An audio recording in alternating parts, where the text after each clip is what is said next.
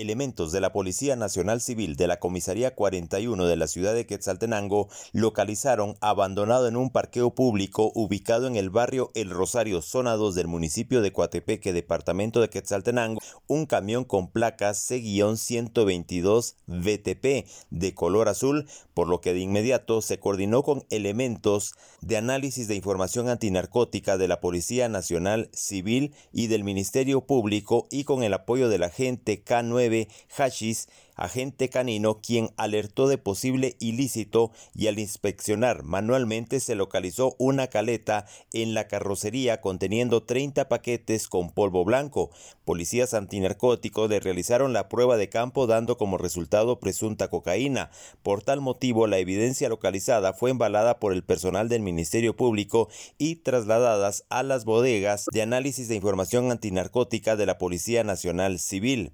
Desde Emisoras Unidas Quetzaltenango informa Wilber Coyoy, primera en noticias, primera en deportes.